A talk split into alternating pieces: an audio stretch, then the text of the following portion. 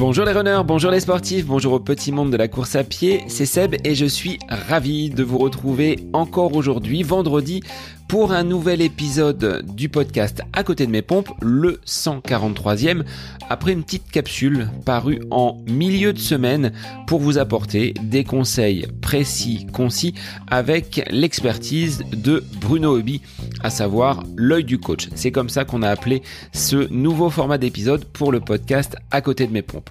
En ce qui me concerne, dimanche sera l'heure de prendre le départ du semi-marathon de Chartres et à 48 heures du départ, mon dossard est réservé. J'ai pas loupé l'inscription cette fois-ci, contrairement à un trail en début d'année du côté de Bonneval. J'ai, je pense, réalisé un bon entraînement, un plan qui s'est déroulé sans bobo, sans blessure, même si sur cette dernière semaine, j'avais plutôt l'impression d'être complètement à côté de mes pompes.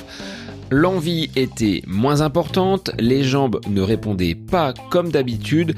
Donc sur cette dernière semaine, ça a été une dernière séance avec un petit peu d'intensité mardi. Et depuis mercredi soir, c'est off totalement. Pas de course à pied jusqu'à dimanche pour recharger les batteries et ainsi être en pleine forme. Départ 10h15 pour ce semi-marathon après cette année sans course sur cette euh, distance. Il y a quand même un petit peu d'appréhension, mais j'espère prendre beaucoup de plaisir et que les conditions météo soient propices et ainsi valider l'ensemble des séances d'entraînement réalisées depuis ces dernières semaines, voire derniers mois. De cette préparation à la réalisation de cette course en passant par les derniers instants avant la compétition. Il en sera question dans l'épisode vendredi prochain où je reviendrai sur les coulisses de ce premier objectif pour moi de l'année 2023. D'ici là, laissez-moi un petit message sur les réseaux pour m'encourager. Ça me fera énormément plaisir.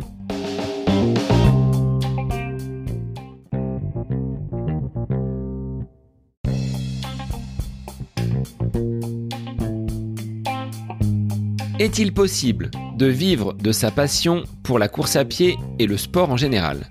C'est la question posée à Suzanne Carian, coach sportive du côté de Lyon. Après une carrière d'assistante sociale, Suzanne a découvert le running à l'âge de 30 ans. Cette maman de deux enfants organise aujourd'hui ses journées entre des coachings, individuels ou en entreprise, ses entraînements et sa vie de famille elle ne sacrifierait pour rien au monde ses instants aux côtés de ses proches. Dans cette interview, Suzanne revient sur son vécu, ses racines, mais aussi sur ce chemin de vie qui n'a pas toujours été facile. À travers son parcours de coach, elle porte un regard lucide sur la place de la femme dans le sport, mais également dans la société. Passionnée et ne faisant pas les choses à moitié, Suzanne est animée de grands défis. Pour preuve, sa première course a été un marathon. Aujourd'hui, Suzanne a l'envie de transmettre sa passion et elle ne lâche rien, comme la semaine passée lors des championnats de France de cross du côté de Carré, où elle a bataillé dans la boue jusqu'à la ligne d'arrivée. Alors, Suzanne, je te remercie pour l'enregistrement de cet épisode. Ne sois pas stressée à l'écoute de cette interview où tu t'es livré. Il est temps pour moi de vous laisser en compagnie de Suzanne Carian vivre au quotidien de sa passion pour le running. C'est le nouvel épisode du podcast À côté de mes pompes. Bonne écoute à vous. Bonjour Suzanne, merci d'être l'invitée du podcast à côté de mes pompes aujourd'hui. Je vais te laisser te présenter pour nous dire et aux auditeurs qui tu es, d'où tu viens et ce que tu fais. Puis on abordera ensuite l'aspect sportif parce que c'est un gros morceau et une grosse partie de ton activité professionnelle. Bonjour à tous, merci pour l'invitation. Je te remercie de m'avoir invité sur ce podcast. Je suis euh, très contente d'être ici avec vous aujourd'hui. Donc, je m'appelle Suzanne Carian, je suis maman de deux petits garçons et euh, je suis coach sportif. Euh, je suis surtout entraîneur en course à pied, entraîneur en club d'athlétisme à Lyon. Je suis basée à Lyon, donc euh, le club où j'interviens, c'est le club de l'AS Caluire, près de Lyon. Et à côté de ça, je suis formée à la méthode Pilates et également à la méthode de yoga. Voilà. Est-ce que ça a été ta formation initiale Est-ce que c'était ton cœur de métier? Comment tu es arrivé à être aujourd'hui coach sportive, entraîneur en club et formé à cette méthode Pilates? Alors pas du tout. Moi, je fais partie des personnes qui euh, ont débuté la course à pied ou en tout cas le sport sur le tard. Euh, je n'ai jamais fait de sport jusqu'à l'âge de 30 ans. Voilà. Et puis à 30 ans, suite à des événements un peu difficiles dans ma vie, je me suis mise à courir et j'ai énormément pratiqué de séances à domicile parce que j'étais tout seul, toute seule avec mon fils. Euh, à l'époque, j'étais maman solo, je n'avais pas de possibilité de garde, donc euh, le seul euh, sport que j'avais, c'était m'occuper avec mon fils à côté de moi. Donc, je faisais beaucoup de gainage, de TRX, d'exercices de ce type-là. Et j'ai découvert la course à pied à ce moment-là. Donc, j'ai découvert la course à pied, j'avais 30 ans. Et, et, en fait, à cette époque-là, j'étais, j'avais une autre carrière professionnelle. Et petit à petit, au fil des années, en fait, le sport a pris de plus en plus de place en tant que sportive. Puis, euh, j'ai euh, commencé à me passionner euh, sur la question de l'entraînement et j'ai commencé à me former. D'abord dans une, optique de vouloir maintenir une double activité professionnelle. Et, et puis, au fil des années, en fait, je me suis aperçue en fait, que j'avais une vraie passion pour le métier d'entraîneur. Et j'ai donc fait le choix de lancer ma boîte de coaching. Quelle a été cette première activité dans cette première carrière que tu exerçais et que tu as peu à peu délaissé au profit de l'accompagnement des, sportifs aujourd'hui? Alors moi, j'ai un parcours assez, euh, au niveau scolaire, j'ai un parcours assez euh, peu classique. En fait, euh, j'ai donc fait mes études, j'ai fait mon lycée.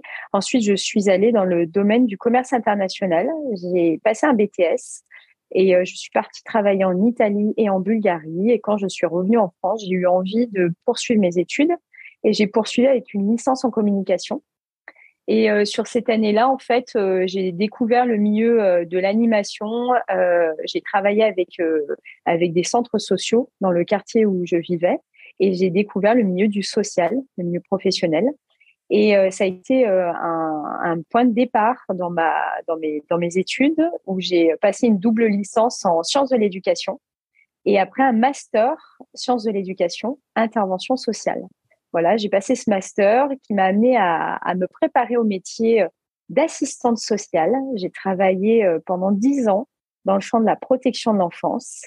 J'ai euh, travaillé euh, avec principalement des mineurs, puisque j'étais en protection d'enfants. J'ai eu des parcours euh, avec des adultes également. J'ai adoré ce métier. C'est un métier qui, euh, qui m'a énormément apporté, euh, que ce soit au travers de ma formation ou bien au travers des rencontres que j'ai pu réaliser. Et donc, ça a été ma première grande casquette, 10 ans protection d'enfants. Aujourd'hui, tu es plus vers la sortie de cette activité-là. Tu es consacré 100% à ton activité de coaching que tu développes depuis quelques années. Exactement. En fait, euh, je ne pensais pas, j'aurais jamais pensé euh, euh, arriver à ce stade de ma vie puisque j'avais passé un master en ingénierie de formation. Donc j'étais avec des perspectives de, de poste à responsabilité dans le milieu du social. Et, et, puis finalement, la vie fait que bah, parfois ça se passe pas forcément comme on l'imagine. Et effectivement, aujourd'hui, je ne suis plus du tout dans le champ de la protection de l'enfance depuis depuis un an. Et euh, je me suis totalement donnée euh, dans le champ du, euh, du coaching sportif et de tout ce que j'ai pu citer, que ce soit la course à pied, le pilate ou le yoga. À l'aube de tes 30 ans, tu découvres la course à pied.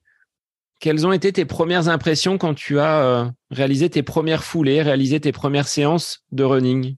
Alors moi, je me souviens qu'à cette époque-là, en fait, j'allais courir parce que ça me permettait, j'utilise souvent l'expression, je transpirais mes soucis. C'était exactement ça. Euh, c'était la, meilleure façon pour moi de pouvoir euh, me libérer un peu des, tracas du quotidien, euh, souffler de mes soucis. Donc, à l'époque, je partais pendant la pause déjeuner. J'avais une pause déjeuner, je sais pas, d'une heure. Et à l'époque, je n'avais pas du tout de montre comme aujourd'hui. donc, je partais sur ma pause déjeuner, j'allais courir 45 minutes et je revenais et j'avais juste le sentiment de m'être libérée de tous mes soucis et c'est tout ce que je recherchais.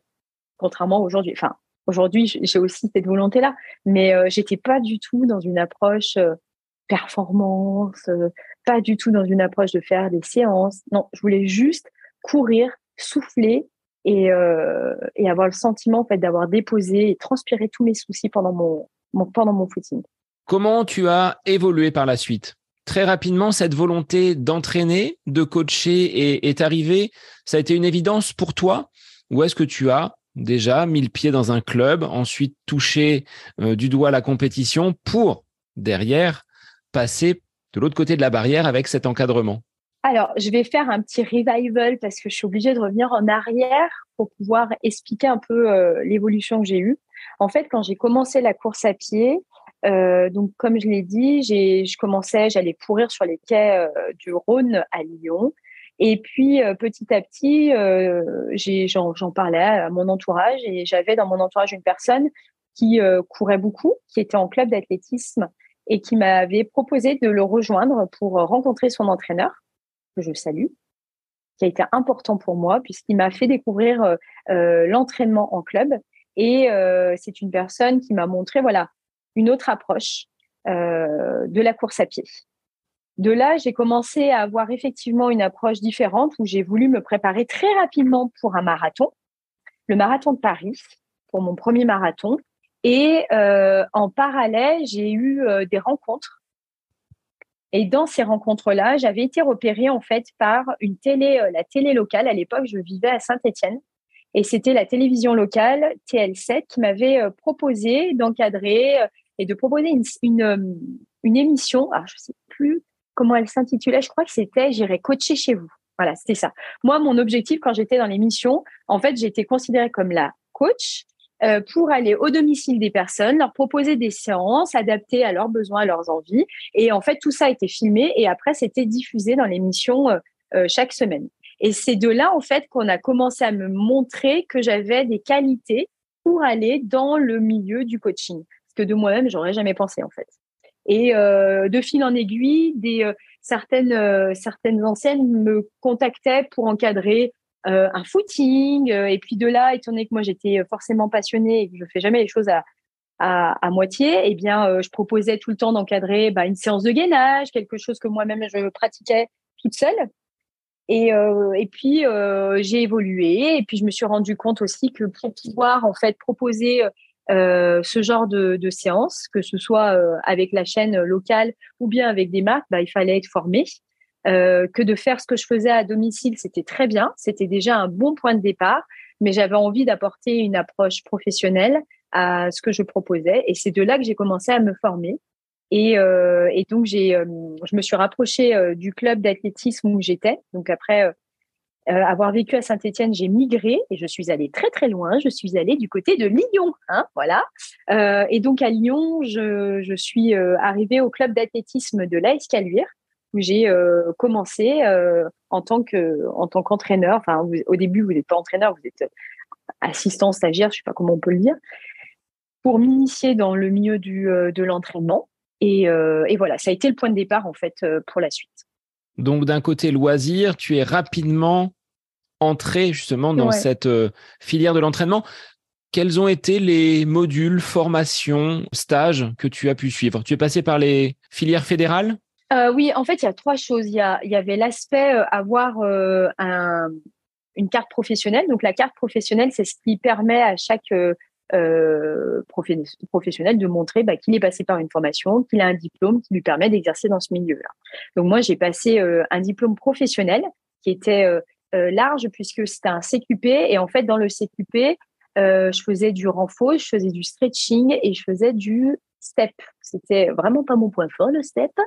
Euh, voilà, donc là j'ai travaillé avec une salle à Lyon et donc je donnais des cours. J'étais stagiaire de la salle en complément de ma formation. Ça c'était sur l'aspect pro. À côté, il y a la formation pour être entraîneur en course à pied.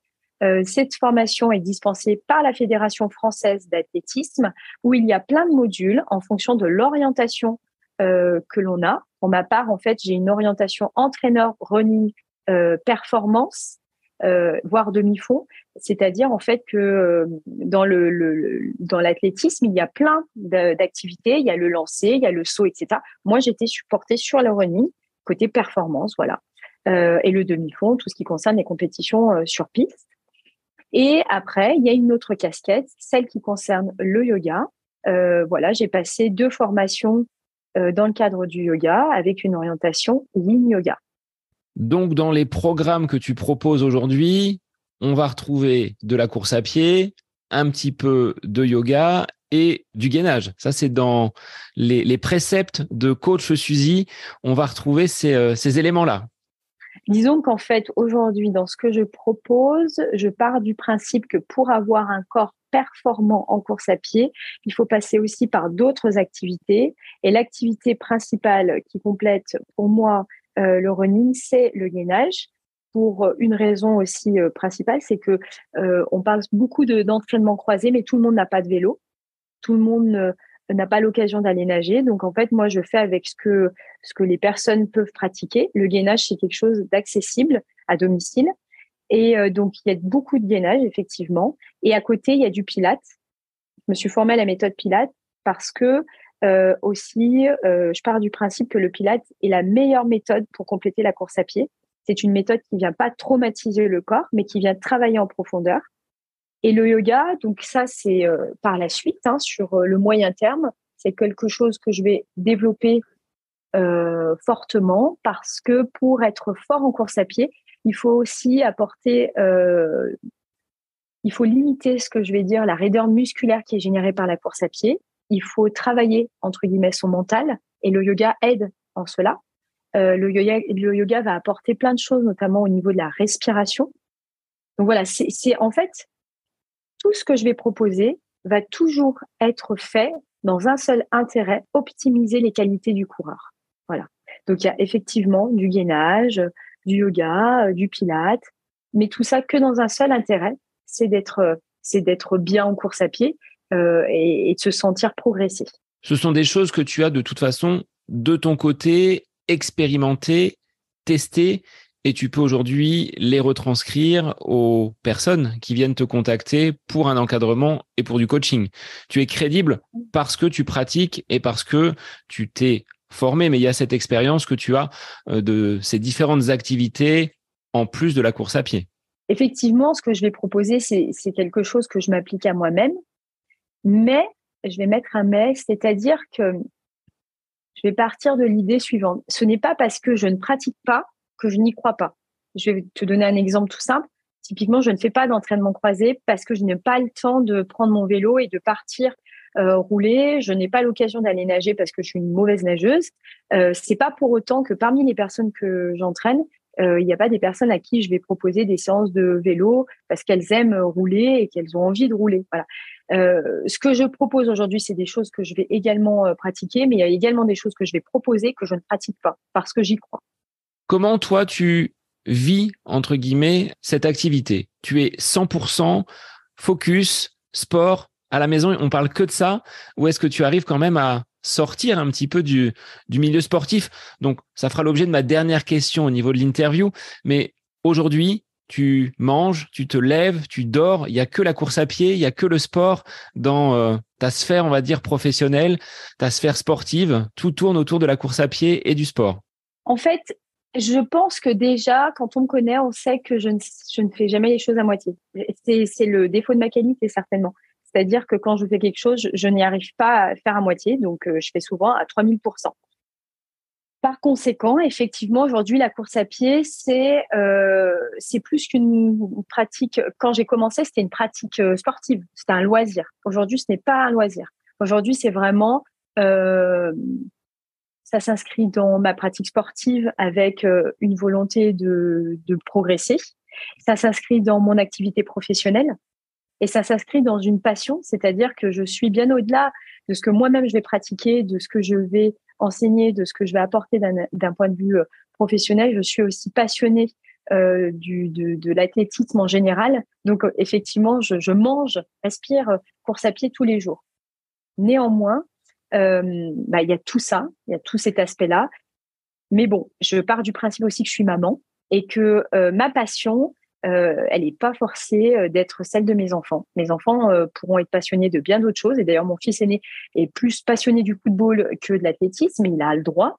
Donc, en fait, pour moi, ça va bien, bien au-delà de la question de la course à pied. C'est être passionné. Je pense que c'est un vrai je sais pas si c'est pas un luxe aujourd'hui d'avoir euh, une passion dans sa vie. Une passion, c'est avoir l'envie, quelque chose qui nous motive. Ça peut être le tricot, la couture, comme ça peut être un sport, peu importe en fait, tant qu'on a quelque chose qui nous donne envie.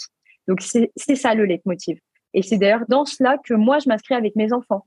Peu importe. Peut-être que Léo, mon deuxième, il va être passionné de danse, et tant mieux. Il a quelque chose qui l'anime et c'est ce qui importe en fait chez chacun en fait d'entre nous. Donc euh, je ne sais pas si ça répond vraiment à ta question, mais en tout cas, c'est bien plus que de la course à pied. C'est une dynamique dans laquelle on se situe, une volonté de se dépasser. Est-ce que cette volonté de se dépasser, cette dynamique que tu as mise en place avec la découverte de l'activité euh, qu'est le running, tu ne l'avais pas auparavant? Est-ce que la bascule, hein, à 30 ans, tu l'as dit, j'ai découvert le, running, est-ce que c'est ça qui t'a fait euh, changer complètement professionnellement? On l'a vu, mais qui était la Suzanne d'avant? C'est une très bonne question. En fait, je crois que le sport m'a révélé à moi-même. C'est-à-dire que j'ai eu un parcours qui n'a pas été facile. Je ne suis pas née dans un milieu favorable. Euh, je ne suis pas née dans un milieu qui m'a favorisée. Et euh, le sport n'a pas été une option dans ma vie jusqu'à mes 30 ans. Et ça peut euh, être surprenant parce que, bon, à 30 ans, on est quand même adulte depuis un moment. Euh, mais euh, le sport, ça a été très compliqué pour moi, bien que j'aimais ça petite. Mais j'ai très vite compris en fait que je n'y avais pas accès parce que j'étais une fille. Euh, parce que le seul moyen pour moi de m'en sortir du milieu dans lequel j'ai évolué, c'était mes études.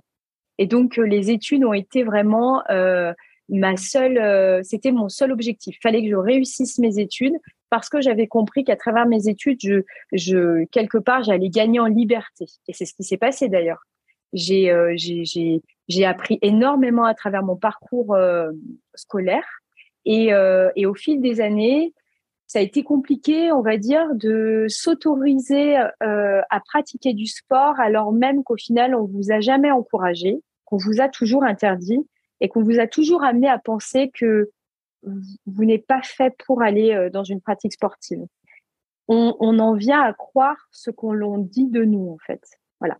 Si tous les jours on vous dit euh, ce n'est pas fait pour toi, ce n'est pas fait pour toi, de l'extérieur et ici dans ce podcast, on se dit mais non, mais enfin, oui, mais dans un quotidien en fait, au, final, on y croit et on devient ce que ce que l'on dit de soi. Donc je n'ai effectivement pas eu accès au sport. Euh, pour autant, l'énergie que, que j'ai aujourd'hui dans mon activité, dans ma pratique sportive, j'ai toujours été quelqu'un de très dynamique et j'ai toujours eu ce même tempérament, sauf que il était, euh, je, m'adonnais à d'autres activités où j'étais euh, différente au quotidien, mais j'ai toujours été dans le même tempérament. Et après, le sport a été salvateur puisqu'il m'a sauvé à un moment donné de ma vie où j'étais, euh, bah, j'étais pas bien, j'étais triste et malheureuse. Et puis, il m'a révélé à moi-même. Il m'a montré, en fait, que malgré tout ce qu'on avait pu dire de moi, et eh ben, en fait, c'était pas vrai. Et, et malgré tout ce qu'on pouvait encore dire de moi, au final, peu importe, je faisais ce dont j'avais envie. Ces remarques, tu dis, je n'avais pas le droit de pratiquer le sport. Elles venaient de qui? De personnes de ton entourage proche, familial, de collègues, de personnes que tu as que tu as rencontrées? Pourquoi ces propos, selon toi? Alors, ces propos s'expliquent parce que j'ai, euh, alors moi j'ai grandi dans un quartier, donc dans un quartier, donc moi je, j'ai grandi dans les années 90, euh, 95, euh, voilà, j'étais dans un vrai quartier avec avec tout ce qu'on peut retrouver à cette époque-là. Il y avait du trafic de drogue, il y avait plein plein de choses pas très positives qui se passaient en bas de l'immeuble. Et donc du coup, bah déjà il y avait une crainte quand on allait en bas on allait en bas, on traînait en bas, on tenait les murs en bas, euh, bah parce qu'on savait pas trop sur qui on allait tomber. Donc il n'y avait pas forcément euh, des fréquentations. Ça pouvait être, on pouvait tomber sur des mauvaises fréquentations. Ça c'est la première chose. Et effectivement, les remarques qui m'ont été euh, très longtemps répétées venaient de mon entourage très proche. Et donc, si vous voulez, on apprend. Alors moi, certainement que je l'ai appris au, gré de mes études. on apprend à exister aussi en fonction de la façon dont vous existez pour les autres. Et donc moi, longtemps, j'ai cru, j'ai cru ce qu'on disait de moi. Et je, je, ne suis pas allée sur une pratique sportive parce que on ne croyait pas en mes capacités. Ça, c'est la première chose. Et la deuxième, parce que j'étais une fille. L'immigration, dans mon histoire, est très récente. Elle est très récente. J'ai longtemps grandi dans une culture qui n'était pas une culture occidentale. Et euh, dans la culture dans laquelle j'ai euh, grandi, que je respecte énormément, la femme n'avait pas sa place dans le sport, ou en tout cas dans mon milieu. Hein. Je ne dis pas que toutes les personnes de cette culture euh, sont dans cette dynamique-là, hein. mais dans le milieu dans lequel j'ai évolué, la femme n'avait pas sa place dans le sport. Donc encore moins moi qui cherchais à aller courir, faire du basket, etc. Donc ça a été un mix au final entre une question culturelle, et une question euh, personnelle, plus liée euh, aux personnes qui m'entouraient. Aujourd'hui, est-ce que tu as la volonté de rattraper ce temps perdu, ce temps où on t'a bridé dans cette possibilité d'aller faire du sport? Tu le dis, hein, je fais les choses à fond, je suis passionné. Aujourd'hui, est-ce que ça te donne justement cette motivation sur euh, des séances difficiles, sur des courses où tu sais que tu vas en baver? De dire là je peux pas lâcher. J'ai tout ce parcours là derrière moi qui euh, me rend fier. On sent que tu euh, euh, donnes beaucoup. Est-ce que ça t'aide dans certaines compétitions? Ah mais c'est certain. Je pense que très longtemps j'ai eu honte. Ça c'est clair. J'ai eu honte de mon histoire parce que je ne rentrais dans aucun dans dans aucune case. C'était c'était compliqué. C'était difficile d'accepter d'être si différentes. Euh, ça a été euh, souvent une source de souffrance pour moi et, euh, et de honte. Encore aujourd'hui, je pense que j'ai beaucoup de mal à en parler parce que parce qu'il est toujours difficile d'avouer, bah effectivement, bah moi je suis pas née dans les, les meilleures conditions, quoi. Pour autant, aujourd'hui, je sais aussi que ces moments les plus difficiles sont les moments les plus forts sont des moments extrêmement moteurs dans ma vie. Parfois, je me dis, et je me souviens que pendant, euh, pendant des compétitions très difficiles, j'ai souvent en tête que je lâcherai pas et que au final, rien ne peut être aussi dur que ce que j'ai pu subir plus jeune, en fait. Donc, euh, en avant. Et euh, du coup, je suis pas dans une perspective de rattraper le temps parce que pour moi, on va pas chercher à rattraper le temps. Ça sera avoir des regrets ou non. Par contre, on va mettre de la vie à tout ce temps qui me reste devant moi et à vivre à 1000% tout ce que je peux vivre. C'est d'ailleurs pour ça, souvent, qu'on me fait cette remarque, t'as plein d'énergie, machin. Et en fait, dans ma tête, je me dis, mais si vous saviez, en fait, quand on vous a euh, interdit pendant des années, quand on vous a euh, rabaissé, au final, quand vous pouvez, vous avez soif de réussite. Et je ne parle pas de réussite vraiment juste de réussir et de se sentir libre en fait, de pouvoir être actrice de sa vie. Et c'est dans cette volonté-là, moi aujourd'hui, que je me situe. Tout ce que je fais, je le fais toujours pour me dire pas de regrets et il faut vivre à 1000% en te disant qu'à un moment donné de ta vie, tu ne pouvais pas vivre tout ça. Aujourd'hui, vis comme tu peux, donne tout ce que tu as et puis tu verras. Alors Suzanne, on enregistre au lendemain de la journée internationale des droits de la femme.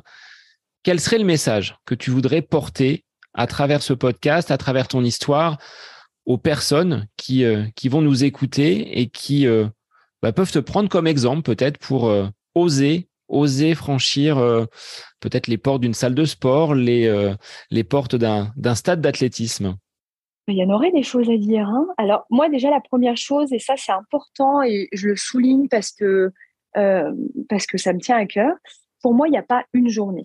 Il n'y a, a, pas une journée parce que en fait la question, euh, la, la, cause féminine, la cause des femmes, elle, ça fait pas sur une journée. Et euh, quelque part, euh, le fait de le souligner sur une journée, ça m'amène à m'interroger sur le fait bah, qu'il n'y a pas la, journée des hommes en fait. Pourquoi il n'y a pas la journée des hommes? C'est qu'il y a une différence qui est faite. Mais c'est une autre interrogation et c'est une autre réflexion. En tout cas, ce que je peux dire, c'est que je je pense pas du tout être un exemple. Par contre, ce que j'ai envie de montrer, c'est de, de, témoigner à travers mon histoire et, à mon, et, de, et mon parcours que quelles que soient les choses qu'on peut vous dire, que quel que soit le chemin par lequel vous passez, les murs qui vous entourent ou euh, les difficultés que vous rencontrez ou que vous avez rencontrées, personne ne peut définir la suite. Et c'est vraiment mon leitmotiv. C'est ce qu'il faut retenir en fait. Euh, on peut être euh, entouré de personnes qui peuvent nous dire des mots difficiles. Il faut apprendre en fait à mettre à distance et se donner les, la chance d'être ce qu'on a envie d'être. Voilà. Et, euh, et c'est hum, la cause des femmes a été longtemps pour moi une cause importante, notamment euh, mon ancienne casquette quand je travaillais en protection de l'enfance pour les jeunes filles, pour euh, les jeunes femmes, pour les femmes, euh, parce que euh, parce que je pense que je suis personnellement touchée par la femme à qui on va dire tu n'as pas à parler. Je suis personnellement touchée de tout ce qu'on va interdire, empêcher, juger, etc. Je crois qu'en fait, mon leitmotiv principal, c'est simplement d'être libre, d'être soi-même, qu'on soit une femme, qu'on soit un homme, peu importe. Donc cette liberté, elle est passée par un marathon.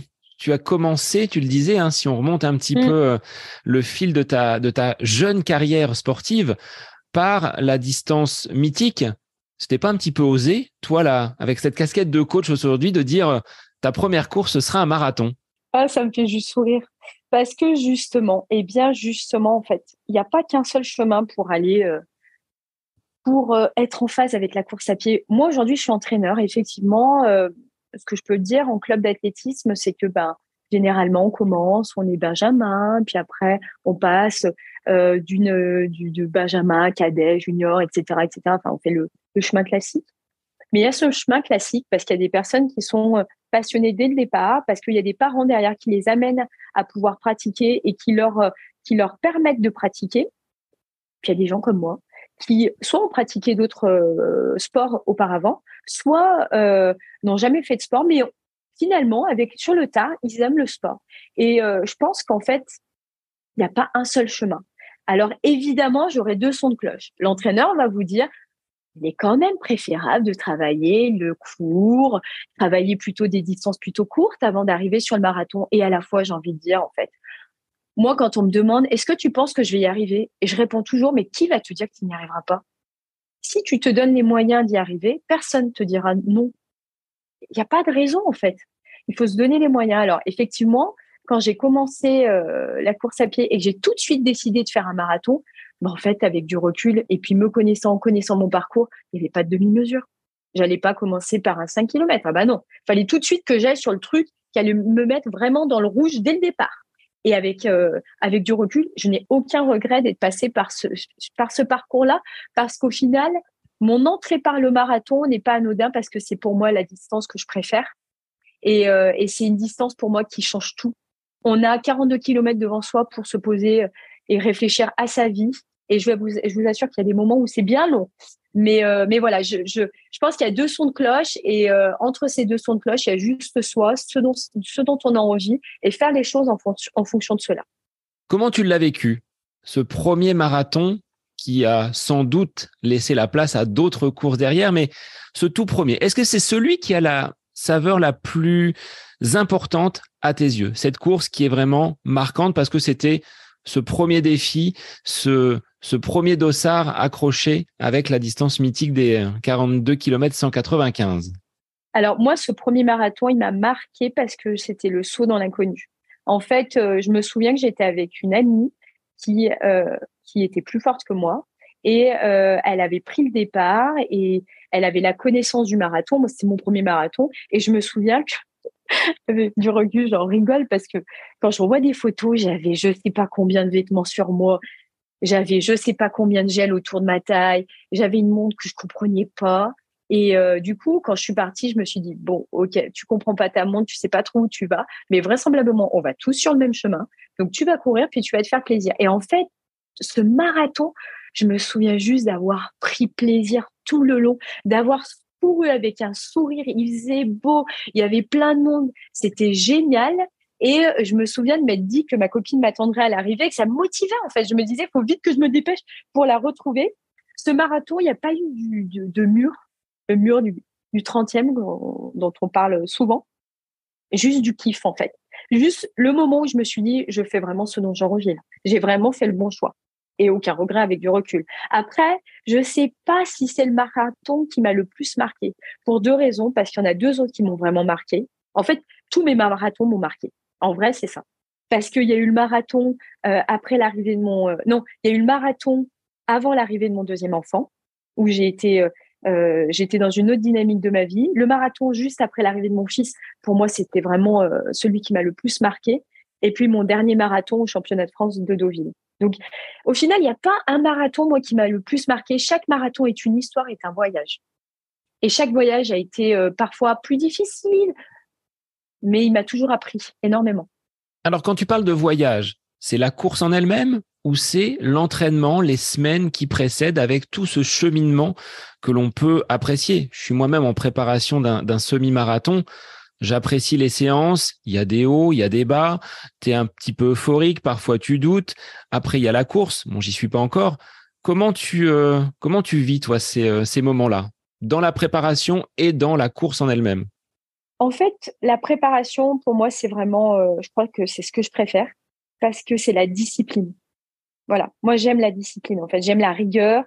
Et, du coup, j'aime j'aime l'entraînement pour cela. Cette discipline, cette rigueur que je m'impose, systématique. C'est important parce que euh, bien au-delà de la rigueur et de la discipline, pour moi, c'est la fiabilité. C'est être se rendre compte qu'on est fiable. On est fiable, on, peut se faire confiance. Cette préparation, elle amène à, cela. Se rendre compte qu'on est là, là où on s'est dit qu'on allait euh, venir. Et après, il y a le voyage du marathon, enfin le voyage de la compétition. Pour moi, c'est un voyage. On a travaillé pendant des semaines et des mois pour en arriver là. Ce jour-là, quand on arrive et qu'il est l'heure de se lancer sur le départ de sa compétition, c'est un voyage parce que c'est la libération. C'est la libération. Euh, c'est le moment de pouvoir exprimer tout ce qu'on aura réalisé pendant sa préparation. Évidemment, évidemment, tout ça, c'est quand ça se passe bien. Mais la course à pied, c'est comme dans la vie. C'est jamais linéaire. Et c'est d'ailleurs pour ça que ça me plaît. Si c'était linéaire et mathématique, ça ne m'intéresserait pas. C'est parce qu'il y a des, bas qu'il y a des hauts et c'est parce qu'il y a des hauts qu'il y a des bas. C'est parce qu'il y a des moments, des prépas où on doute qu'on va peut-être réussir à certains autres moments, des compétitions difficiles qui amèneront d'autres compétitions plus faciles. Et je trouve que c'est la globalité qui est intéressante, pas un événement, c'est l'ensemble qui s'inscrit dans une voilà, dans une trajectoire. Définitivement, tu es conquise par le marathon. Tu préfères ces distances-là au cross, aux 10 km ou à la piste, parce que tu euh, réalises également des, euh, des compétitions sur piste. Le marathon, ça a une saveur différente. En fait, pour moi, les deux compétitions que je préfère se ressemblent énormément. C'est le 1500 et le marathon. Le 1500, c'est euh, la distance du 1500 mètres sur piste. Donc moi, j'ai appris les compétitions sur piste sur le très tard, puisque j'ai jamais fait ça quand j'étais mineure et euh, que j'ai découvert ça euh, bah, vraiment euh, tardivement, récemment, là, dans ma vie. Et je me suis passionnée pour les compétitions sur piste et notamment le 1500 mètres, qui ressemble pour moi au marathon en termes de rigueur et de discipline. le 1500 mètres, c'est la distance que je préfère parce que c'est très rapide. Et, c'est une course qui demande une intelligence de course dans sa façon de se placer pendant sa course. C'est une course qui nécessite de la rigueur parce que vous répétez ce que vous avez réalisé pendant la compétition, pendant les, entraînements. Et euh, bien que ça, dure peu de temps, c'est une véritable libération en fait, comme au marathon. Donc c'est les deux distances que je préfère et qui de l'extérieur paraissent totalement opposées puisqu'il y en a une c'est 1500, donc 1500 mètres et l'autre c'est 42 km. Mais pour autant, moi j'arrive à les relier dans le terme de, de ce que je vis pendant ma course en fait et pendant la prépa. Sur ces deux distances, quelles sont tes références chronométriques si euh, tu souhaites les, les donner? Oh Oui, bon. le 1500 mètres, donc j'ai réalisé l'année dernière 4,43, 4 minutes 43 sur le 1500 mètres et 2h54 euh, au marathon de Valence en 2000, attendez, 2023, en 2021. Donc ça reste quand même des, des chronos qui sont pour moi très très élevés. C'est la discipline, tu le disais, les entraînements, la répétition chez euh, coach Suzy, on ne saute pas de séance alors? Alors non, il y a coach Suzy et il y a athlète Suzy. c'est pas pareil. Alors il y a une différence entre les deux. Quels seraient finalement les, les, deux profils entre la coach et l'athlète? Ah bah ça c'est une très très bonne question. Non, je pense que j'ai une souplesse. Ça, ça, ça, va certainement surprendre ou pas.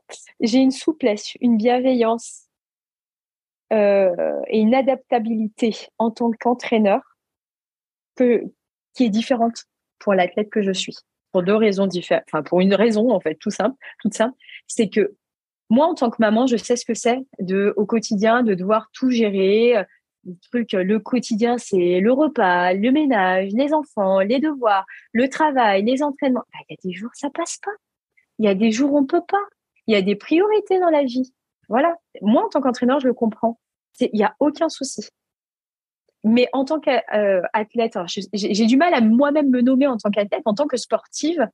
Euh, eh bien, je sais aussi que je peux m'organiser. Je ne sais pas si ça répond à ta question, mais c'est juste que moi, je connais mon quotidien. Je sais comment je peux euh, m'organiser pour pouvoir tout caler. Après, avec évidemment toujours ma priorité, ce sont mes enfants. Mais ouais, il y a une différence entre la casquette de l'entraîneur et la casquette de l'athlète. Et d'ailleurs, je le dis aux personnes que j'ai, euh, que je côtoie euh, dans le cadre du, du, coaching, je leur dis si vous me en compétition, je pourrais pas. En fait, je ne sais pas être entraîneur en même temps que athlète. C'est simple. Au club d'athlétisme, je suis licenciée en tant qu'athlète. Pour autant, quand j'encadre, j'encadre en tant qu'entraîneur. Je ne fais jamais mes séances avec mes avec mes athlètes parce que je sais pas faire les. Moi, je suis trop entière. C'est soit je suis entraîneur, soit je suis athlète. Euh, si on se voit, j'arriverai pas à faire les deux en même temps.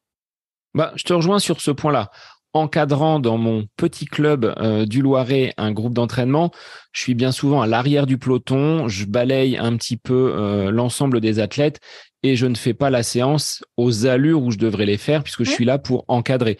Comme un enseignant qui est dans sa classe, on a à peu près euh, la même la même philosophie.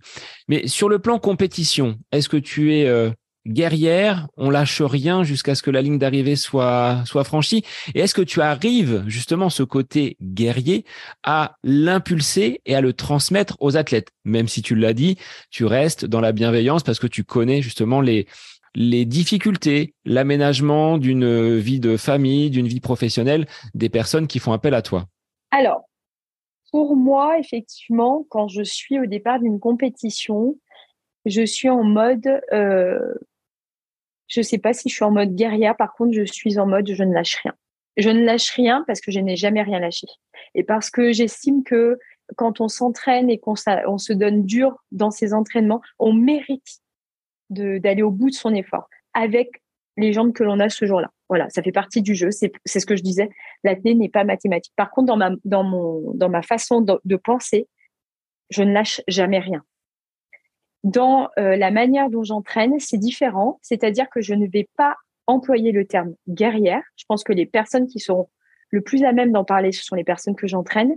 Euh, je vais surtout montrer la capacité à chacun de se dépasser. C'est ce qui me motive moi en tant qu'entraîneur. Je veux juste leur montrer que quel que soit le niveau, quel que soit euh, l'âge où on commence à courir, peu importe en fait, on peut tous se dépasser. C'est tout. Et si j'arrive à faire ça, pour moi, c'est une grande réussite en fait. Parce que la question du dépassement de soi en athlète, en course à pied, c'est pour moi quelque chose qu'on va venir euh, utiliser également dans sa vie. Si on arrive à se rendre compte, ah bah oui, j'y suis arrivé, c'est quelque chose de positif qu'on peut transposer dans sa vie au final de manière plus large. Et c'est ce qui motive moi en tant qu'entraîneur. Donc tu as des retours de personnes qui ont converti une compétition, un dossard accroché avec des réussites derrière dans leur vie personnelle, dans leur vie professionnelle. Oui, oui, oui, oui. J'ai des personnes qui, euh, oui, ont, soit atteint leurs objectifs parce qu'ils avaient un chrono, soit atteint d'autres objectifs qui s'étaient fixés. Mais euh, moi, mon travail, il, s'inscrit dans ce sens-là, en fait. Accompagner de mon mieux pour les amener à se dépasser, quel que soit l'objectif. Pour revenir sur ton organisation, tu le dis, j'ai euh, la liberté peut-être de choisir euh, mes moments pour, euh, pour m'entraîner par mmh. rapport à l'emploi du temps de tes, de tes enfants. Tu as une amplitude hein, entre le début de l'école et la fin de l'école. Comment tu organises justement tes, tes semaines, tes, tes journées? Il y a quoi dans, dans une journée de, de, de sport, d'activité coaching? Alors, moi, il y a plusieurs choses. La première chose, c'est que j'ai les coachings en présentiel. Les coachings en présentiel, ce sont les, séances que je vais encadrer physiquement. Et donc, j'interviens dans des entreprises où je propose des séances. Euh, ça peut aller sur le running, le pilate, le yoga, le renforcement musculaire, le stretching, etc. Donc, ma journée, j'ai des créneaux où je viens intervenir dans ces entreprises. J'ai également, euh, donc à, côté de cela, j'ai tout le travail que je vais créer, euh, que je vais travailler à distance, des suivis des personnes euh, à distance. Ensuite, j'ai mes entraînements, moi, mes entraînements dans la semaine, donc que j'essaye toujours de caler de manière à ce que ça vienne pas impacter ma vie de famille, entre guillemets, c'est-à-dire que je puisse courir quand les enfants sont à l'école ou chez la nounou. Et à côté de ça, en fait, en termes d'amplitude, c'est assez large parce que grosso modo, j'ai des coachings qui commencent très tôt. Et puis euh, après euh, que les enfants soient couchés, ben je retourne sur mon PC pour travailler parce que je pense que j'aime tellement ce que je fais que voilà, je compte pas les heures. Et puis parce que j'essaye de proposer aussi des choses sur les réseaux sociaux pour euh, ben pour compléter les entraînements. Moi, je me souviens que quand j'ai commencé à faire du sport à domicile, comme je le disais, j'étais toute seule. J'avais mon fils, qui connaissait pas grand chose. Et en fait, ben, j'essayais de voir ce que je trouvais sur euh, Internet, etc. Et j'ai envie de me dire que bah, il y a peut-être des personnes qui passent par des moments similaires ou pas forcément, qui ont envie d'avoir des petits conseils, des petits tips. Tiens, tu peux faire cet exercice, tu peux ajouter cela. Et ben, du coup, moi, ça me motive et je me dis, bah, parle à la femme que tu as été à cette époque-là de ta vie. Essaye de, de voir qu'est-ce qu'elle aurait aimé avoir comme info, comme conseil. Et du coup, moi, ça me motive énormément. Et ça fait partie effectivement de, de mes journées au final, il y a, beaucoup de choses. Il y a des coachings en présentiel, à distance, les entraînements, les enfants, et puis le travail euh, sur, euh, sur PC. Tu as cette volonté de transmettre, d'être dans le partage. C'est un peu un retour d'expérience. Tu redonnes ce que, à un moment donné, ces réseaux ont pu te t'apporter dans ta pratique sportive et dans euh, le, le démarrage de ta carrière en running. Oui, moi clairement en fait, ma volonté c'est vraiment, en fait, je pense qu'il y a vraiment du partage un vrai partage sur euh, ben, comment, comment moi je fais. Et si moi je peux, bah, tout le monde peut en fait. Voilà. Moi, c'est vraiment dans cette euh, volonté que ça s'inscrit. Partager et, et se dire qu'en fait, tout est possible dans la vie. On, s'empêche tout seul au final. Et du coup, en ayant tout ça en tête, ça donne euh, un grand champ possible sur tout ce qu'on peut proposer, tout ce qu'on peut partager au quotidien. Tu n'as jamais eu de retour négatif. On dit les réseaux, c'est pas toujours euh, que du positif, de ce qu'ils nous apportent, de ce qu'ils nous renvoient. Et est-ce que ça t'a valu peut-être des commentaires, des remarques euh, un petit peu déplacées ou négatives? Alors, j'ai appris à mes dépens, et certainement au gré de mon histoire, que on peut pas faire l'unanimité. On peut pas faire l'unanimité, il faut l'accepter. Moi, je, il n'y a aucun souci. Et je pense certainement qu'il y a des personnes qui n'apprécient pas pour X raisons. Mais, mais moi, j'en tire, j'en tire que du positif. Je pense qu'on a tous nos soucis, on a tous nos contraintes au quotidien et j'ai pas envie de, j'ai pas envie de me compliquer la vie avec des aspects négatifs qui, au final, sont pas constructifs. Quand c'est constructif, c'est intéressant. Si ça l'est pas, je le mets de côté. Mais effectivement, bien sûr, sur les réseaux sociaux, il y a tout plein de choses positives. Moi, je, ne tire que le positif, mais il y a eu des moments un peu négatifs. Il y a eu des moments euh, difficiles. Mais ça m'a pas marqué. Je crois qu'il y a pire. Il y a pire dans la vie, puis j'ai vécu pire, donc euh, c'est pas grave, on passe. Dans les personnes qui font appel à toi, est-ce qu'il y a une majorité de femmes ou est-ce qu'il y a une proportion quand même euh, d'hommes qui viennent justement chercher tes conseils et chercher les programmations, que ce soit pour du running ou pour les autres activités euh, dans lesquelles tu, euh, tu œuvres? Eh bien, je te remercie pour cette question parce que c'est une vraie question. Et pour le coup, je vais profiter du podcast pour en parler parce que quand on est une femme et qui plus est entraîneur, je vous assure que c'est pas la majeure partie des entraîneurs. Quand j'étais en formation, j'étais la seule femme euh, et du coup, euh, parfois, c'est un peu compliqué, en fait, parce que, euh, voilà, c'est difficile, certainement, pour certains d'accepter qu'il y ait une femme qui vienne entraîner. c'est difficile aussi pour certains d'accepter que ce soit une femme qui entraîne. Au départ, quand j'ai commencé mon activité, aucun homme ne faisait, ne faisait appel à mes services. Pourtant, j'avais des, des collègues à moi qui orientaient, qui orientaient des hommes auprès de moi mais ils ne donnaient pas suite. Alors, ils avaient le droit, hein, il n'y a aucun souci, on a le droit de ne pas avoir envie d'être entraîné euh, par moi, il n'y a aucun problème. Mais n'empêche que je me faisais la remarque que c'était essentiellement que des femmes. Et il y, a, une personne que je salue, Pierrot, euh, qui euh, dès le départ m'a fait confiance et qui encore aujourd'hui me fait confiance. Et puis au fil des années, effectivement, j'ai des hommes qui ont commencé à me solliciter.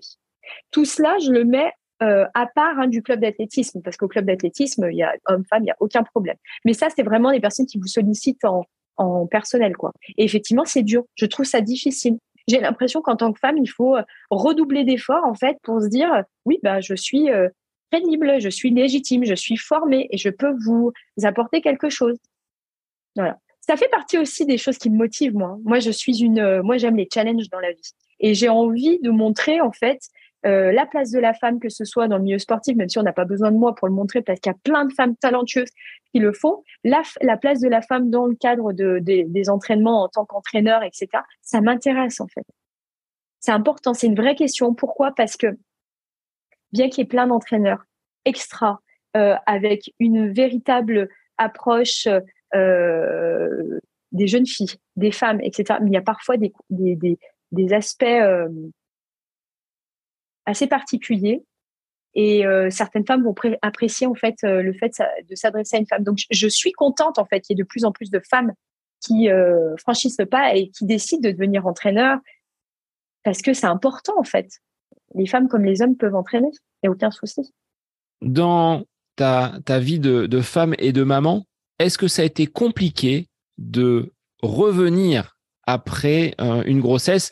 Et quels conseils tu pourrais donner là sous la casquette euh, de coach à une femme qui pratique le running ou qui souhaiterait se mettre au running après justement un, heureux événement et après une grossesse alors moi, j'ai les deux cas de figure puisque mon fils est né à Run quand je l'ai eu, je n'étais pas sportive, j'ai fait du sport après.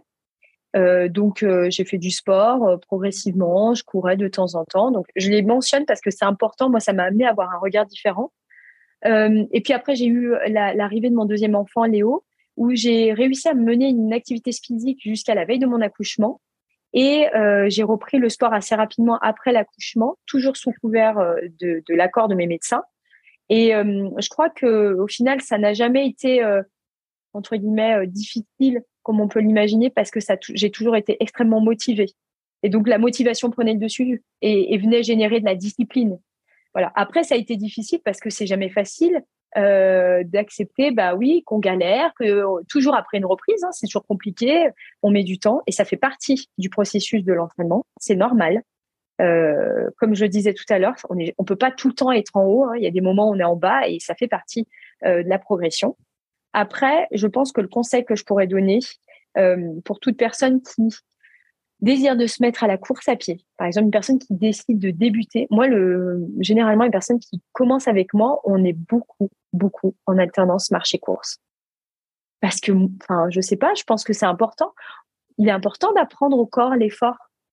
Il a besoin de temps de s'habituer à cet effort-là. Il faut pas en avoir honte. Au contraire, moi, je sais que quand j'ai repris la course à pied euh, après l'accouchement de mon deuxième enfant, eh ben, j'ai alterné la marche et la course pendant un long moment avant de pouvoir maintenir une activité physique et maintenir uniquement la course à pied. Pour moi, ça fait partie des conseils que je donne aux, débutants. Après, évidemment, chaque entraîneur aura un regard différent, mais je pense qu'il faut surtout, avant tout, être en phase avec ce que votre corps vous permet et euh, être en phase avec ses envies. J'ai euh, d'autres athlètes en tête qui vont reprendre autrement, peu importe en fait, tant que c'est tant que c'est en phase avec ce que le corps donne, pourquoi pas? Et, puis l'idéal c'est quand même d'être en phase avec soi-même et d'être accompagné euh, avec quelqu'un avec qui on se sent à l'aise pour pouvoir progresser. Parce que c'est ce que je dis tout le temps euh, dans le champ de l'entraînement, dans le champ du coaching, c'est comme pour le reste, c'est une question de rencontre. Il y a des rencontres qui font un déclic dans la vie et qui font qu'on a envie, on se sent en confiance et on a envie de progresser à ses côtés. Il y a des personnes avec qui ça matche pas et c'est pas grave, ça fait partie de la vie. Mais dans tous les cas, je pense qu'il faut savoir être entouré et euh, être en phase avec ses envies. Est-ce qu'entre tes débuts et l'athlète que tu es aujourd'hui, tu as observé des changements sur euh, ton apparence corporelle? Est-ce que le sport a révélé certaines euh, peut-être capacités physiques, certains aspects au niveau du mental que tu ignorais avant même d'avoir enfilé ta première paire de baskets Au niveau du mental Mental et physique. D'accord. Alors, au niveau du mental, je pense que euh, ça a juste révélé en fait euh, la force que j'avais, euh, que j'avais. Et encore une fois, le sport pour moi a été révélateur de mon, de ma personnalité. Ça, c'est ça, c'est certain. Et au niveau du physique, euh, effectivement, le, le, sport a forcément changé, a eu un aspect, un impact sur mon physique parce que entre le sport, entre le fait de ne pas pratiquer de sport, de débuter le sport et aujourd'hui où je fais du sport pratiquement tous les jours, forcément, ça vient, il y a, un changement physique. Et puis, il y a un changement physique parce que j'ai eu deux enfants aussi. Donc, j'ai plus le corps euh, que j'ai quand j'avais 30 ans. Ça, c'est certain. Après, au niveau euh, des, capacités physiques, je pense que le sport m'a juste montré que pendant très longtemps, en fait, j'ai, je me suis trompée, euh, je me suis trompée me concernant. Pendant longtemps, je me disais mais non, je pourrais pas, je suis nulle, j'y arriverai pas. Mais en fait, pas du tout. J'ai réussi à courir un marathon, j'y suis bien arrivée. Donc, vous voyez, en fait, à un moment donné, c'est juste que le sport, c'est ce que je dis, c'est révélateur. Ça va avoir un impact physique que les gens vont voir. Puis il va y avoir l'impact en fait euh, de tout ce qu'on ne soupçonne pas, euh, l'impact sur sa confiance en soi, sur le fait de se dire bah j'y suis arrivé, je peux y arriver, et du coup ça vient engranger quelque chose de positif dans sa la façon de vivre son quotidien. Aujourd'hui, est-ce que tu penses avoir alors c'est toujours difficile hein, de dire j'ai atteint mes limites, mais est-ce que tu penses être au climax de ta euh, de ta carrière, d'avoir atteint là aujourd'hui euh, bah, le, le, plus haut niveau que tu peux atteindre. Ou est-ce que tu vas encore aller défier et repousser les limites Alors c'est certain, pour moi, je ne suis, je n'ai pas atteint mes limites pour plusieurs raisons. Euh, la première raison, c'est que euh, je suis entre guillemets une jeune coureuse puisque j'ai commencé sur le tard. Donc ça, c'est un élément qui est important, euh, qui, va impacter la longévité de la coureuse que je suis. Non pas que quand on est commencé plus tôt, on, à 38 ans, c'est fini, hein, pas du tout, pas du tout. Euh, mais c'est juste que déjà dans cette, perspective-là, je suis sûre que je peux aller plus loin. La deuxième chose, c'est que je pars du principe que moi, je suis, j'aime le challenge en fait. Je m'arrêterai pas. Enfin, et si je vois que ce que je fais actuellement atteint ses limites, eh bien, j'irai voir qu'est-ce que je peux changer pour progresser un peu plus. Après, il faut avoir en tête aussi euh, ben, que dans la vie, ben c'est pas tout le temps, c'est ce que je disais, c'est pas tout le temps linéaire. Donc il y a des moments où on stagne, il y a des moments où on a l'impression d'aller d'être moins fort, etc. Mais ça fait partie de la vie. C'est prendre un peu plus d'élan avant d'aller plus haut, plus loin. Voilà, c'est comme ça que je vais voir les choses. Donc euh, non, je crois en, la en, au, fait qu'on peut durer longtemps aujourd'hui euh, en course à pied, qu'on peut progresser euh, voilà, même quand euh, on a 30 euh, ans passés. Et puis encore plus avec l'usage des chaussures à plaque de carbone, qui mine de rien impacte en fait beaucoup parce que vous avez quand même moins la fatigue, vous ressentez moins la fatigue quand vous utilisez ce type de chaussures. donc ça va forcément jouer sur plein d'aspects de l'entraînement. Donc non, non, j'ai envie de croire que je peux progresser encore. Aujourd'hui, tu es convaincu par cet apport du matériel dans on va dire, les, bobos, les traumatismes que la course à pied peut, nous apporter Je ne sais pas si je suis convaincue sur l'apport des chaussures par rapport aux bobos, etc. Par contre, je suis convaincue que la, chaussure apporte euh, effectivement, retarde euh, l'effet de la fatigue dans la compétition. Et du coup, on peut aller peut-être plus loin dans son effort. Et ça s'est vu. Concrètement, quelle que soit euh, la marque, toutes les marques développent ce type de chaussures parce qu'il y a un véritable apport physique. Après, je pense que euh, en utilisant ce type de chaussures, eh ben, on va peut-être mieux récupérer. Peu importe, je sais pas, ça serait d'autres débats. Et euh, mais il y a, effectivement un effet des chaussures. Aujourd'hui, est-ce que ta montre, tu sais t'en servir un petit peu mieux? Est-ce que tu es axé sur les chiffres? Tu disais tout à l'heure, je suis quelqu'un de très euh, très méthodique, très rigoureuse. Alors, est-ce que les allures à respecter, c'est quelque chose qui qui fait partie de ta de ta séance d'entraînement? Alors, il y a deux aspects. Et c'est bien que tu dis ça parce que j'ai fait un post sur la question du footing et qui est important. Dans ma semaine, j'ai des footings et, j'ai, et ces footings-là, et ben en fait, j'en ai rien à faire de l'allure. Voilà. Parce que, parce qu'il est vraiment important d'avoir des sas où on va juste courir, souffler, discuter avec une amie, enfin, voilà, juste prendre du temps pour soi et revenir à l'essentiel et à la raison pour laquelle on a décidé un jour de prendre ses baskets, c'est juste parce qu'on aime courir. Ces footings, pour moi, c'est juste un retour aux sources. C'est se rappeler d'où l'on vient. Et effectivement, après, il y a les séances. Et les séances, là, oui, je sais aujourd'hui utiliser ma montre. Euh, j'ai progressé, évolué même à ce niveau-là. Et donc, du coup, aujourd'hui, je vais être beaucoup plus euh, axée. Alors après, avec un petit bémol, c'est-à-dire que ça arrive à n'importe qui pour n'importe quelle raison d'avoir un jour sans. Et je pars du principe que je veux, je préfère aller au bout de ma séance, quitte à, être moins rapide que prévu, mais aller au bout de ma séance parce que j'aurais donné ce que je pouvais avec euh, la forme du jour. Tu es quelqu'un qui borne beaucoup ou qui est plutôt sur un travail qualitatif? Je parle en tant qu'athlète. Alors, en tant qu'athlète, moi, il y a deux choses. Il y a en fonction de l'objectif. Quand je suis euh, sur un objectif de saison de type 1500, 3000, 5000 mètres, je vais avoir moins de kilométrage dans ma euh, semaine parce que je vais surtout cibler des grosses séances avec des, des, intensités assez hautes. Et donc, il y aura moins de kilométrage dans la semaine. Par contre, quand je reviens sur des objectifs du type route euh, ou bien actuellement où je vais être sur des sur oui route cross, je vais avoir plus de kilométrage parce que parce que déjà j'aime courir, ça c'est le point fondamental et euh, un entraîneur, et j'ai une pensée euh, euh, pour Alexis Mielet, qui l'avait cité dans un podcast, avait très justement dit le foncier libère la vitesse. Je fais partie de ceux qui croient en ça. Ça ne veut pas dire que ceux qui ne le font pas, vous êtes dans le faux, pas du tout. Hein. Encore une fois, là, je parle en tant qu'athlète et en tant que ce qui me convient à moi. Mais moi, c'est dans cette dynamique que je me situe. Donc, des séances favorites, ce serait quoi pour toi? Qu'est-ce que tu aimes faire? Et puis, bah, tu le vois venir. Quelles sont les séances que tu pourrais mettre au placard et peut-être que tu ne programmes pas pour tes athlètes? Ah oui, c'est une bonne question, ça. Alors, les séances que je préfère, c'est les séances sur piste. J'adore. J'adore l'adrénaline euh, sur piste. C'est, je me sens à ma place quand je suis sur piste. Curieux de dire ça parce que je suis, suis pas, née sur piste, hein, mais euh, j'adore la piste et j'adore les séances sur piste, bien qu'elles me, soit, euh, je trouve, parfois source de stress parce qu'on a envie de bien faire. C'est vraiment les séances que je préfère et je mettrai ex la sortie longue. C'est vraiment le moment que je préfère dans ma semaine aussi. Parce que voilà, ça clôture la semaine, je me fais plaisir, je me prends pas la tête et, et voilà, je reviens au fondement, aux raisons pour lesquelles j'ai commencé à courir.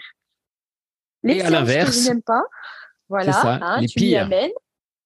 Les séances que je déteste, alors c'est simple, hein, la séance de côte, c'est pas mon grand, euh, ma séance préférée. Je ne suis pas, je ne suis pas une, une c'est pas la séance que je préfère. Pour autant, je me l'applique. Et pour autant, les personnes que j'entraîne, en fonction de leurs objectifs, en fonction de leur profil, parce que bon, ben, chaque personne est différente, euh, c'est des séances que je fais faire. Parce que c'est pas parce que j'aime pas que c'est pas bien. C'est juste que j'aime pas parce que je me trouve pas forcément euh, très à l'aise sur ce type d'effort. Par contre, je suis convaincue des bienfaits de ce type de séance. Et c'est d'ailleurs dans ce sens-là que je le propose à mes athlètes. Ta saison, Suzy, elle s'organise comment? Tu disais, je pratique la piste, donc ça c'est peut-être à une période de l'année. Les crosses, euh, marathon, comment tu euh, détaillerais l'organisation et la planification d'une euh, d'une année de, course pour toi? Eh bien, en fait, c'est très simple. Moi, mon année, elle, se elle se découpe, on va dire, en trois objectifs, en, trois saisons. Il y a la première partie de l'année qui va être consacrée à la saison sur cross, comme actuellement, voilà. Euh, donc une orientation euh, spé-cross. Et puis après une coupure, on va venir basculer sur la saison sur piste. Donc euh, la saison sur piste, on va dire que ça va être de avril à juin-juillet, enfin mi-juillet parce qu'après il y a une coupure hein, pour estival. Là, je vais vraiment être sur ma saison sur piste. L'été, il va y avoir une coupure et puis après, on va reprendre progressivement l'entraînement pour revenir sur des objectifs sur route en fin d'année. Donc, grosso modo, c'est un peu comme ça que que je, que je m'organise. Et puis moi, j'aime parce que j'aime la diversité, en fait. C'est ce qui me plaît. C'est ce que j'allais te demander. Est-ce que pour toi, c'est complémentaire de passer sur, on dit bien souvent, le cross, c'est ce qui va euh, asseoir les fondations d'une saison pour ensuite peut-être développer la vitesse sur la piste et bénéficier de tout ce travail sur des distances un petit peu plus longues Ou est-ce que c'est vraiment trois univers différents? En fait, pour moi, euh, pour moi, tout est complémentaire tout est complémentaire et tout a un intérêt, tout est le cross en fait, euh, je trouve que ça apporte surtout une attitude, une mentalité. Ça reste pour moi euh, vraiment l'esprit cross, c'est quand même un esprit à part. C'est certainement pour moi le, cœur de l'athlétisme français. Et donc du coup, j'aime passer par cette saison-là parce que je trouve que c'est d'autant plus intéressant quand ça vient faire suite à un marathon, parce que quand vous êtes en prépa marathon, le chrono, métronome, on n'est que ça. On est focalisé, les objectifs, les allures, les sensations, etc. Et en fait, du coup, quand on repasse sur une saison cross juste après, en tout cas, moi, j'ai trouvé que c'était hyper intéressant. Ça nous permet de, de venir couper de tout ça, de l'allure, etc. Juste de courir à la sensation, de se faire confiance et de sentir son corps, de sentir cet effort-là. Et du coup, ça permet aussi mentalement d'avoir une autre approche et de souffler aussi. Pour après revenir sur piste. Alors, la piste, c'est aussi un autre milieu. C'est une dimension qui est vraiment différente dans le sens où sur la piste, c'est le chrono qui vaut tout. Euh, la montre euh, GPS, le, la montre, euh, enfin, peut pas capter le GPS sur une piste, donc en fait, voilà. donc du coup, c'est que le chrono, comme à l'image, on peut avoir son prof de PS avec son chrono à côté qui va l'appeler. Et euh, de la même façon que le cross, je trouve que la, piste, ça amène de l'attitude et de la vitesse. Tout ça, imbriqué, et eh ben en fait, ça vient forcément jouer sur euh, l'athlète et notamment sur ses performances en sur route. Parce que du coup, il aura, eu le bénéfice d'une saison sur cross qui lui aura permis euh, de développer une attitude. Euh, le travail sur, euh, piste aura, permis de travailler la vitesse, sur cross, l'attitude, et après un travail spécifique sur route qui donnera une année complète. À quelques heures de cette finale du championnat de France, donc de cross du côté de, de Carré en Bretagne, qu'est-ce que tu ambitionnes? Qu'est-ce que tu veux aller chercher? Même si l'épisode sortira après la finale de ces championnats de France. Mais voilà, qu'est-ce que tu veux aller découvrir et chercher du côté de la Bretagne?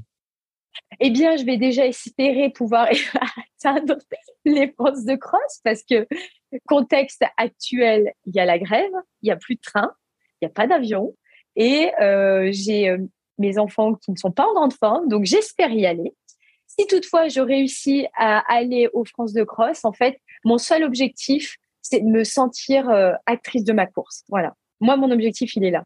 C'est ma deuxième saison de cross c'est mon deuxième France de cross. Je veux euh, finir ma course en me disant, moi j'ai souvent euh, cette phrase en tête, tant qu'on n'a pas tout donné, on n'a rien donné. Donc euh, je veux finir en me disant, j'ai tout donné, je pouvais pas faire mieux. Voilà. Et après, il est difficile, en tout cas à mon niveau, de, de pouvoir avoir des ambitions parce que un cross, en fait, il n'est pas, contrairement à d'autres compétitions, c'est pas juste fonction de soi, c'est surtout fonction des autres. Voilà. En fonction des personnes présentes, la course va tout est possible en fait. Mais moi, juste mon objectif, c'est c'est de donner tout ce que je peux et de finir euh, bah, finir euh, dans un état euh, certainement pitoyable, mais satisfaite du travail fourni. Donc le ressenti sur Nolio, il sera à, 10, ce sera immensément difficile? Oui, certainement, certainement. En tout cas, je ne sais pas si je vais, je vais chercher le ressenti sur Nolio à 10, mais je vais surtout rechercher la satisfaction. Ça, c'est important d'être satisfait. Dans les débriefs que tu peux demander aux personnes que tu accompagnes, est-ce que ça c'est important? Ce ressenti, cette sensation, peut-être plus qu'une allure ou qu'un chrono visé et un chrono de, référence? Comment tu le perçois? Oui, oui, je suis complètement d'accord parce que tu vois, ça me fait écho à notamment euh, récemment une personne qui euh, sur sa séance me met séance difficile, ressenti moyen et je vois que dans la séance au final bah, bah, tout ce qui était prévu, tout est passé, quoi. je me suis dit, bon, bah, je vais lui demander parce qu'il faudrait pas que je passe à côté de quelque chose. Est-ce qu'elle a eu mal à un moment donné? Est-ce qu'il y a quelque chose? Non, c'est juste que c'était difficile. Mais c'est important parce que parfois, on peut croire qu'on progresse, un, facilement, deux, euh, on progresse sans passer par des moments difficiles. Non, ça fait partie du, processus, en fait. Et euh, le fait de pouvoir exprimer sur nos lieux, justement, euh, ses ressentis, c'est l'occasion pour l'entraîneur de pouvoir parler échanger. Moi, pour moi, c'est vraiment le, point ultra important. J'ai besoin d'être en lien et j'ai besoin d'échanger. Donc, quand un de mes euh, athlètes va me dire euh, difficile, etc., oui, ça va vraiment forcément être euh, l'objet d'un échange. Est-ce que sur un aspect alimentaire, tu es également aussi rigoureuse que tu peux l'être dans ta pratique sportive Je voyais l'autre jour des crêpes, des gaufres, des choses comme ça. On peut performer et s'octroyer des petits plaisirs il y a deux choses. Euh, il y a, je pense que mon entourage dirait à ce sujet que oui, je suis, euh, je suis aussi rigoureuse dans mon, je, suis rigoureuse de manière globale, je pense. Donc oui, certainement, au niveau alimentaire. Par contre, je suis maman Et la maman que je suis ne va pas imposer tout ça à ses enfants. Parce que moi, à cet âge-là, j'en avais rien à faire de. Moi, j'avais envie de manger une crêpe au Nutella ou j'avais envie de manger une crêpe au sucre, des gaufres avec de la confiture. Ça fait partie aussi du, de, la, de la vie, quoi. Donc, il y a la mère qui partage les crêpes et compagnie, et puis il y a la tête. Et euh, quand je suis en saison ou quand je suis pas en saison, c'est différent. Je vais m'octroyer, euh, enfin, je vais avoir une discipline. Euh, je vais pas avoir cette discipline-là à vie, quoi. Je vais avoir une discipline en fonction de mes objectifs. Par rapport aux jeunes femmes, aux femmes qui t'accompagnent sur les pelotons, est-ce qu'il y a une tendance à, je vais pas dire la maigreur, mais à une silhouette la plus fine possible? Est-ce que tu constates peut-être chez certains ou chez certaines des des troubles de l'alimentation parce que peut-être les réseaux, les, euh, les, les, standards, les codes de notre société aujourd'hui tendent vers euh, peut-être euh, des gens relativement fins. On pointe du doigt souvent les gens qui peuvent être en situation d'obésité alors que des gens font des efforts et c'est pas toujours de leur de leur fait. Est-ce que tu constates ce genre de, de dérive ou de ou de tendance? Alors, il y a deux choses. Ces dérives, je pense que je les constate aujourd'hui en tant qu'entraîneur, mais euh, je les ai déjà constatés auparavant dans ma casquette euh, quand je travaillais en protection d'enfance, parce que la question des troubles alimentaires, c'était déjà quelque chose à laquelle j'étais confrontée. Euh, puisque je rencontrais des jeunes qui étaient qui avaient des troubles, que ce soit des filles ou des garçons d'ailleurs, des troubles alimentaires. voilà. Aujourd'hui, effectivement, dans un contexte de course à pied, c'est différent parce qu'en fait, on peut croire à tort que pour être rapide, il faut être filiforme. Voilà. Et j'ai plein d'exemples devant moi d'athlètes de haut niveau, pas de haut niveau, qui, euh, c'est pas qu'elles ne sont pas filiformes, en tout cas, elles sont, euh, elles sont musclées, euh, elles sont en forme, elles sont en forme dans le sens d'être en forme, quoi. Et elles réussissent des grandes performances. Donc, euh, moi, j'y suis extrêmement attentive. J'y suis extrêmement attentive. Est-ce que c'est parce que, euh, je sais pas, c'est mon ancienne casquette qui fait que, voilà, mais c'est un, élément important pour moi parce que je ne veux pas qu'on qu'on fasse des, des raccourcis. Euh, un corps qui dure, un corps qui donnera le meilleur de soi-même, c'est un corps qui est en bonne santé. Et pour être en bonne santé, il faut lui apporter tout ce dont il a besoin. Et, et je pense que c'est vraiment, ça, c'est vraiment important. Moi, en tant qu'entraîneur, j'avoue, que lorsque je partais en stage euh, et que j'étais en formation d'entraîneur, j'avais un petit regard sur les sur les c'était des, des, stages pour pour les pour les pour les jeunes et du coup j'avais un petit regard là-dessus en étant attentive. Au final aujourd'hui je l'ai toujours que ce soit pour des plus jeunes ou moins jeunes quoi. Je pense qu'il est important d'avoir en tête que pour qu'un corps dure il faut qu'il soit en forme. Au-delà de cette compétition à laquelle je te souhaite de prendre part dès dimanche du côté de Carré, Suzy, quel sera ton prochain objectif au niveau de la saison et peut-être euh, à, moyen terme? Qu'est-ce que tu ambitionnes? Qu'est-ce que tu vises dans les, dans les prochains mois? Alors, euh, après les championnats de France de cross, il va y avoir le championnat de France de 10 km à Houille. Donc, je, vais y aller. Et euh, en fait, j'y vais parce que je suis extrêmement contente de revenir sur route. Mais mon ambition à moi, elle va, elle va se situer sur piste après sur la saison euh, d'avril, euh, juin, juillet, où je vais revenir sur des distances 1500 euh, mètres, donc 1500, 3000, où je vais avoir envie de me faire plaisir, quoi. Vraiment, ça va être mes grosses ambitions à ce niveau-là.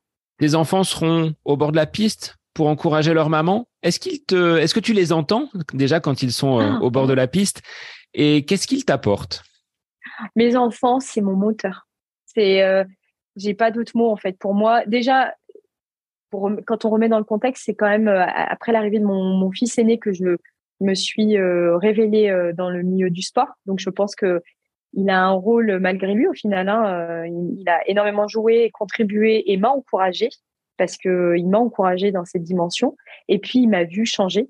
Il m'a vu devenir la sportive et puis l'entraîneur et puis la coach. voilà, donc on a une relation très très fusionnelle avec mon fils aîné. Mon deuxième, euh, Léo, c'est aussi une relation très particulière parce que au final, il m'a toujours connue euh, sportive. Je connais pas maman en dehors des stades et, euh, et je pense que j'ai pas de plus grand moteur que d'entendre mes enfants m'encourager. Et ça me fait penser au championnat de France de marathon qui a été extrêmement difficile parce que les conditions météo étaient très difficiles. Le parcours, je l'ai trouvé en tout cas pas à mon avantage. Moi, j'ai vraiment subi la météo. Et en fait, pendant la course, j'avais envie d'abandonner euh, mille fois, quoi, mille fois. Et en fait, euh, je pouvais pas. Mes enfants avaient fait le déplacement, je les voyais, ils étaient trop contents. Eux, ils savent pas. Enfin, je veux dire, ils sont dans leur réalité d'enfant. À aucun moment j'ai lâché parce qu'ils étaient là. Et alors, ma liberté a été quand je suis arrivée, je me suis effondrée en larmes dans leurs bras parce que j'étais trop heureuse. Donc, oui, mes enfants m'accompagnent. Ils seront pas là ce week-end à Carré parce qu'on a fait le choix de ne pas les amener parce que le déplacement était quand même très long. Et alors, je vous dis pas s'il n'y a pas de train, il y a pas de, enfin, ça va être très compliqué. Par contre, ils seront là au championnat de France de 10 km. C'est les premiers à nous encourager. C'est les premiers à nous voir, euh, enfin, à me voir me mettre en difficulté et à me dépasser, à souffrir pendant les séances. Ils sont là quand je m'entraîne.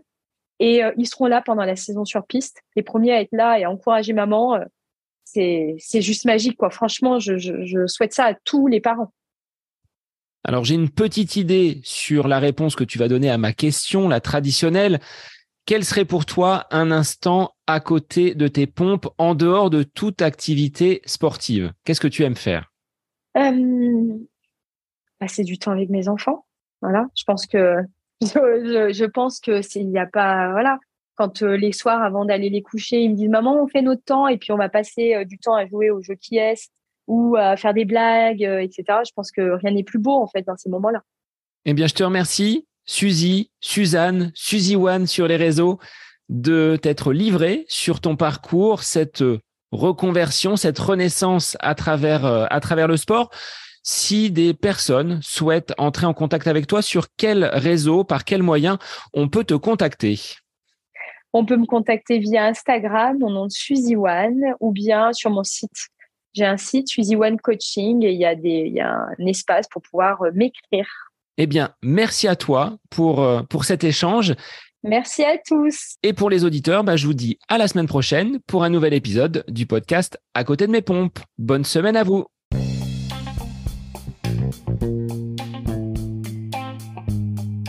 J'espère que cet épisode avec invité vous aura plu. Je vous remercie infiniment de votre écoute. Pour euh, faire remonter le podcast dans les classements, je vous invite à laissez une petite évaluation sur Apple Podcast, 5 étoiles, un petit commentaire, ça me fera énormément plaisir et vous permettrez au podcast d'être remonté, diffusé, euh, déployé sur euh, ces différentes plateformes de façon euh, bah, plus importante encore qu'il n'est actuellement. Et puis je vous invite à me retrouver sur les différents réseaux, hein, Facebook, Instagram. Laissez votre petit message, votre commentaire, ça me fait plaisir d'échanger avec vous. Si vous avez des questions, si vous voulez voilà échanger sur quelconque sujet en lien avec la course à pied, mais pas que parce que le sport c'est une philosophie de vie et c'est une passion qui nous anime de façon commune, donc n'hésitez pas à venir échanger avec moi. Sur ce, je vous souhaite une bonne fin de semaine, un bon week-end et je vous dis à la semaine prochaine pour un nouvel épisode du podcast à côté de mes pompes.